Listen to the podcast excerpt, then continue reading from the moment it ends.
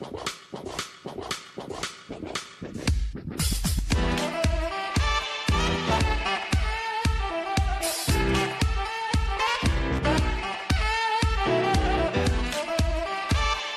bienvenidos. Los saluda con muchísimo gusto Diana Bustillos. El día de hoy me encuentro en un rinconcito de la Sierra Tarahumara. Estamos en Huachochi, Chihuahua. Y mi invitada del día de hoy, la verdad que no puedo esperar para compartir con ustedes todas las actividades, todo las, el arte que ella nos puede compartir. Ella es Adela Solís, ella es pintora, pintora aquí en la sierra del estado de Chihuahua y es un placer para mí compartir el día de hoy con ella. Adela, bienvenida. Mucho gusto, este, mucho gusto de que hayan venido a visitarnos, que se hayan acordado de nosotros, estamos muy alejados en la sierra, aquí entre cerros y valles. No, pero gracias, a- gracias a ti por abrirnos las puertas de tu casa, por mos- mostrarnos todo tu arte y por darme un poquito de tu tiempo para platicar y para compartir con, con tanta gente todo lo que tú haces, la artista tan completa que eres. Gracias. Adela, ¿tú eres originaria de aquí de, de Chihuahua? Eh, yo soy originaria de Morelos, Chihuahua, pero he vivido gran parte de mi vida aquí en la sierra. Y sabes que tus pinturas, yo ya he escuchado hablar de ellas por mucho tiempo y quería ya venir, venir a conocerte y platicar y ver tus pinturas de cerca. Y estarán pasando estas pinturas, ustedes las van a poder ver, pero platícanos, ¿cuándo fue que tú descubriste que la pintura era lo tuyo? Esto es lo que a mí me gusta hacer y esto es lo que pienso hacer en, de mi vida. Bueno, lo descubrí desde muy niña. Eh, comencé a pintar, a dibujar, sobre todo, pues como empieza uno eh, dibujando a lápiz o con colores de madera. Y pues más adelante, a partir de los 20 años, supe realmente que lo que me gustaba era el arte, cosa que no sabía antes que el, que el arte era una forma de expresión, lo supe después y estuve tomando cursos y talleres en, varios, en varias partes, pero pues comencé de forma autodidacta. Eh, pues ahorita lo que más eh, me he enfocado en pintar es mi entorno, porque uno pinta lo que ve, ¿no? O pinta el lugar donde vive o con las personas que uno convive. En este caso yo pinto mucho la cultura rarámuri. De hecho, pues casi todo lo que hago gira en torno de la cultura rarámuri, como esto que estamos haciendo ahorita, el teshuino. Eh, de lo que más disfrutas pintar. Yo sé que viviendo aquí en Huachochi hay tantos paisajes, atardeceres y tantas cosas tan bonitas que pintar.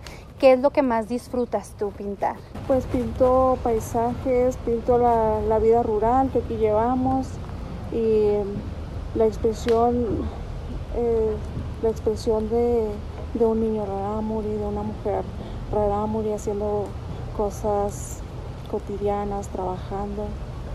Y pues tengo gran respeto y admiración por esta cultura de los tarahumaras, porque ellos eh, tienen, eh, tienen la tierra y la naturaleza como algo sagrado.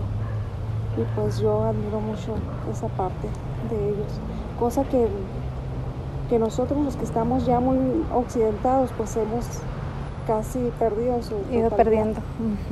Pero es de lo que es de lo que más disfrutas y ahorita viendo tus pinturas me doy cuenta que te gusta mucho como pintar también los niños.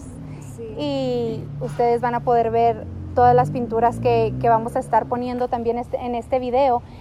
Ah, hay una pintura que yo creo que me, me llamó muchísimo la atención, que incluso incluyes unos barquitos de papel y está muy detallada, entonces hay algo también que, que tú, en lo que tú te guíes, que a ti te nazca plasmar ese tipo de detalles en las Sí, pinturas. pues, cada persona, cada eh, artista pinta lo que es, ¿no? Y uno no puede dejar de pintar lo que trae adentro.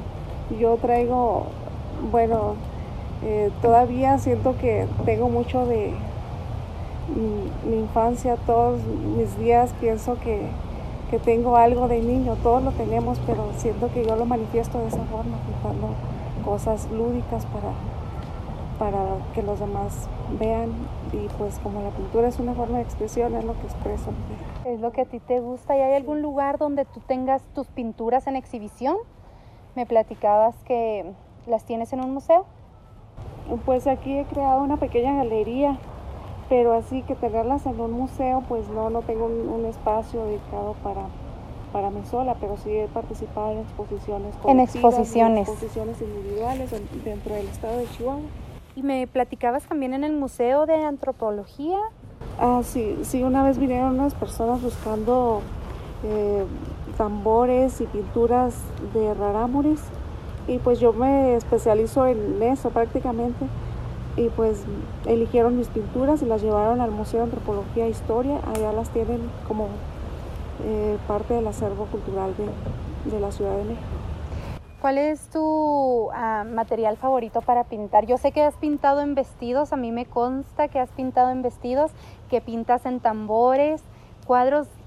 ¿Qué, ¿Qué, es lo que más te gusta o en qué te gusta pintar todas las todas las técnicas. Sí, porque la forma de que elijamos para, para la expresión no importa, lo que importa es plasmar lo que queramos plasmar y no importa. Puedo tomar algún carboncillo de, de un leño y empezar a hacer un dibujo o pintar algo en la pared. Y pues con eso, si, si funciona, está bien, no importa la técnica y tienes una pintura que también me llamó mucho la atención, que dijiste que la hiciste en 45 minutos. ¿Cómo puede ser en 45 minutos? Yo me imagino que apenas saliste los pinceles, eh, dejas la pintura y todo y lista para pintar y no, tú lo hiciste todo en 45 minutos y es espectacular esa pintura. Platícame cómo fue que, que, te dio por hacer esa pintura y cómo fue que la hiciste tan rápido. Bueno, nunca había experimentado con cal y sal y con pigmentos naturales. Y y pues vi que eso se llevaba bien con el muro y conmigo, ¿no?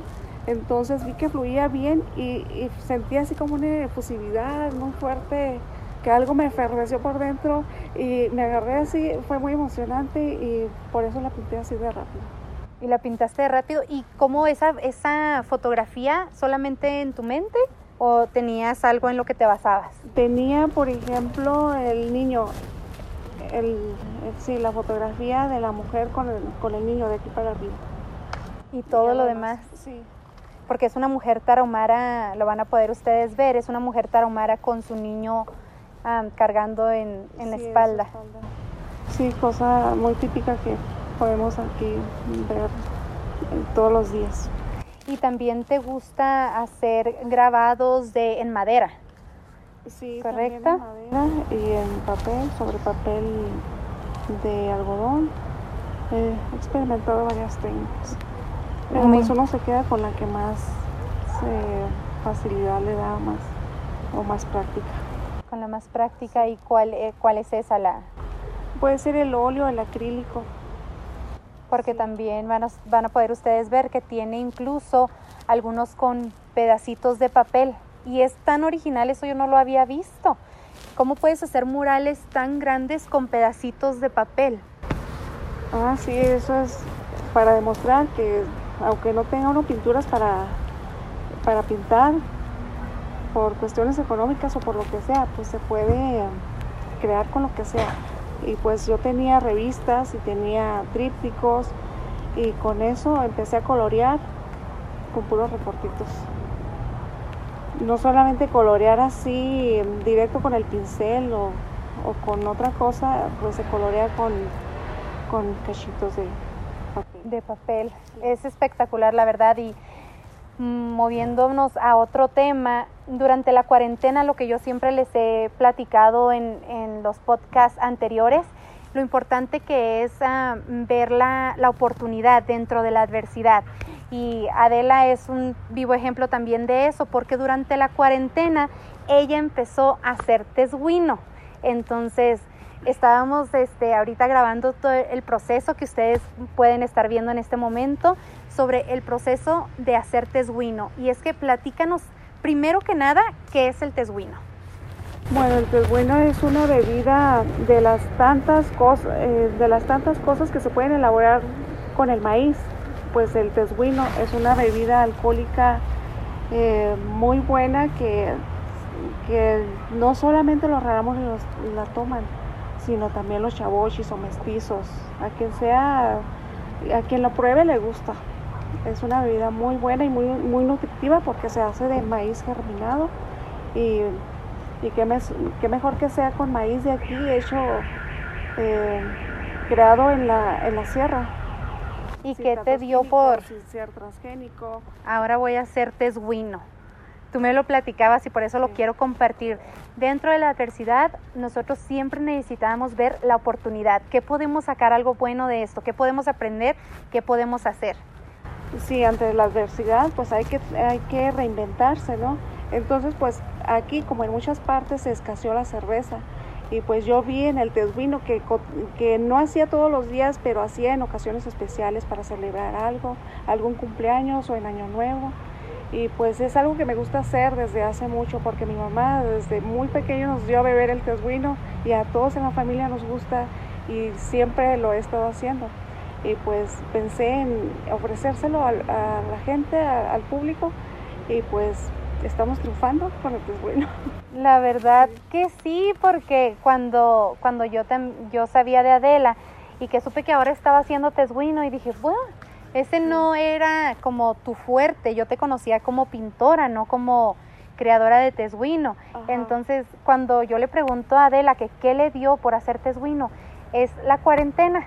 En la cuarentena ella vio la oportunidad de hacer una bebida alcohólica también. Así es, Diana, y como te digo, casi todo lo que hago gira en torno a la cultura rarámuri. Y pues el tesguino es una de las cosas que, es muy, muy usada. Propia muy propia de, de los rarámuris. Y entonces pues comencé a hacerlo. Y pues fue algo muy fructífero y divertido a la vez porque es un proceso artesanal que me gusta llevarlo a cabo y ver cómo va el maíz y cómo amaneció y regarlo, asolearlo porque es un ser vivo el maíz.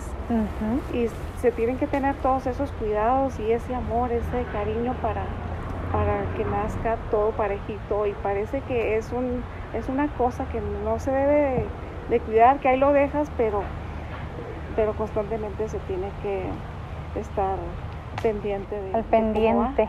y es que es un proceso muy largo, la verdad que empezamos a ver desde, ustedes lo van a poder estar observando, desde cómo empieza moliendo el maíz. Bueno, primero empiezas germinando el maíz y luego lo muele y luego hace la masa de maíz y luego se bate. Se bate. Se bate y se echa ya como atole aquí. En agua de manantial. Entonces es. un proceso largo, pero como tú dices, se, se ocupa de mucho amor y de, de, en verdad gustarte lo que haces. Sí, si no, si no, no podría salir, salir bueno, porque todo lo que uno siente se plasma en la bebida, se plasma en la comida y pues le hace bien a las personas. Hasta medicinal puede ser. Hasta medicinal. Claro. Entonces, una bebida alcohólica medicinal. Para alguien que, que trae revuelto el estómago, si toma tantito tejuino hirviendo, se le aplaca el estómago, se le, se le calma aquel malestar. Sí. Entonces toda la gente va a querer ver dónde compra tu tesguino. ¿Hay alguna alguna página donde podamos buscar no solamente tus pinturas que son fantásticas y usted no se puede perder la oportunidad de ver las pinturas de, Adela, pero también el tesguino, ¿por qué no probarlo? Entonces, ¿hay algún lugar donde lo podamos conseguir aquí en Washoshi o fuera? El tesguino. El tesguino, nada más aquí en Washoshi por, por ahora. Por ahora solo tenemos esta sucursal y cabe mencionar que no soy la única que hace tesguino aquí en Washoshi, pero pues se me hace que soy la única pintora que, que hace tesguino, eso sí. no, y si le pones el mismo amor que tienes por el arte y si se lo pones al tesguino, estoy segura que si no el mejor es de los mejores. Gracias. Ojalá más, más personas se animaran a venir a probarlo y verían que, que sí les va a gustar. Porque gente que dice que no le gusta es porque nunca lo ha probado porque nunca ha venido a tomarlo, pero una vez que lo prueben les va a gustar. Claro que, es sí. Es una bebida efervescente, es una bebida viva y que puede hacer mucho bien, más que mal. Eso de que sea alcohólica, no, eso puede pasar muchos días para que se para que se ah eso es una buena buena pregunta no de aquí cuando sale de aquí no sale no no para nada alcohol. de aquí sale completamente dulce y ya con el paso de los ah. días con el calorcito con eh, la forma en que se van que se le van activando las levaduras que contienen la, los germinados pues es cuando ya se empieza a poner. Cuando ya se fermenta. Como después de unos cuantos días, ¿cuántos días serán? Después de tres días. ¿De tres días? Sí. Pues Adela, no me resta más que darte las gracias por compartir este espacio conmigo. Estoy segura que eres gran motivación para, para las mujeres, no solamente en el estado de Chihuahua, sino que ahora también para el mundo. Muchas gracias por compartir tu historia y no, sé, no deje usted de, ver las pinturas de, Adela y por supuesto si está en el estado de Chihuahua, darse una vuelta para y busque la galería de Adela Solís y pregunte también por su teduino, ¿por qué no? Muchísimas gracias, Adela, un placer y espero... Es mío, Diana, y gracias por venir. No, gracias a ti, espero. Espero pasado mañana que esté el teduino fuerte. Claro que sí. Muchísimas gracias y nos vemos pronto. Gracias a ustedes también.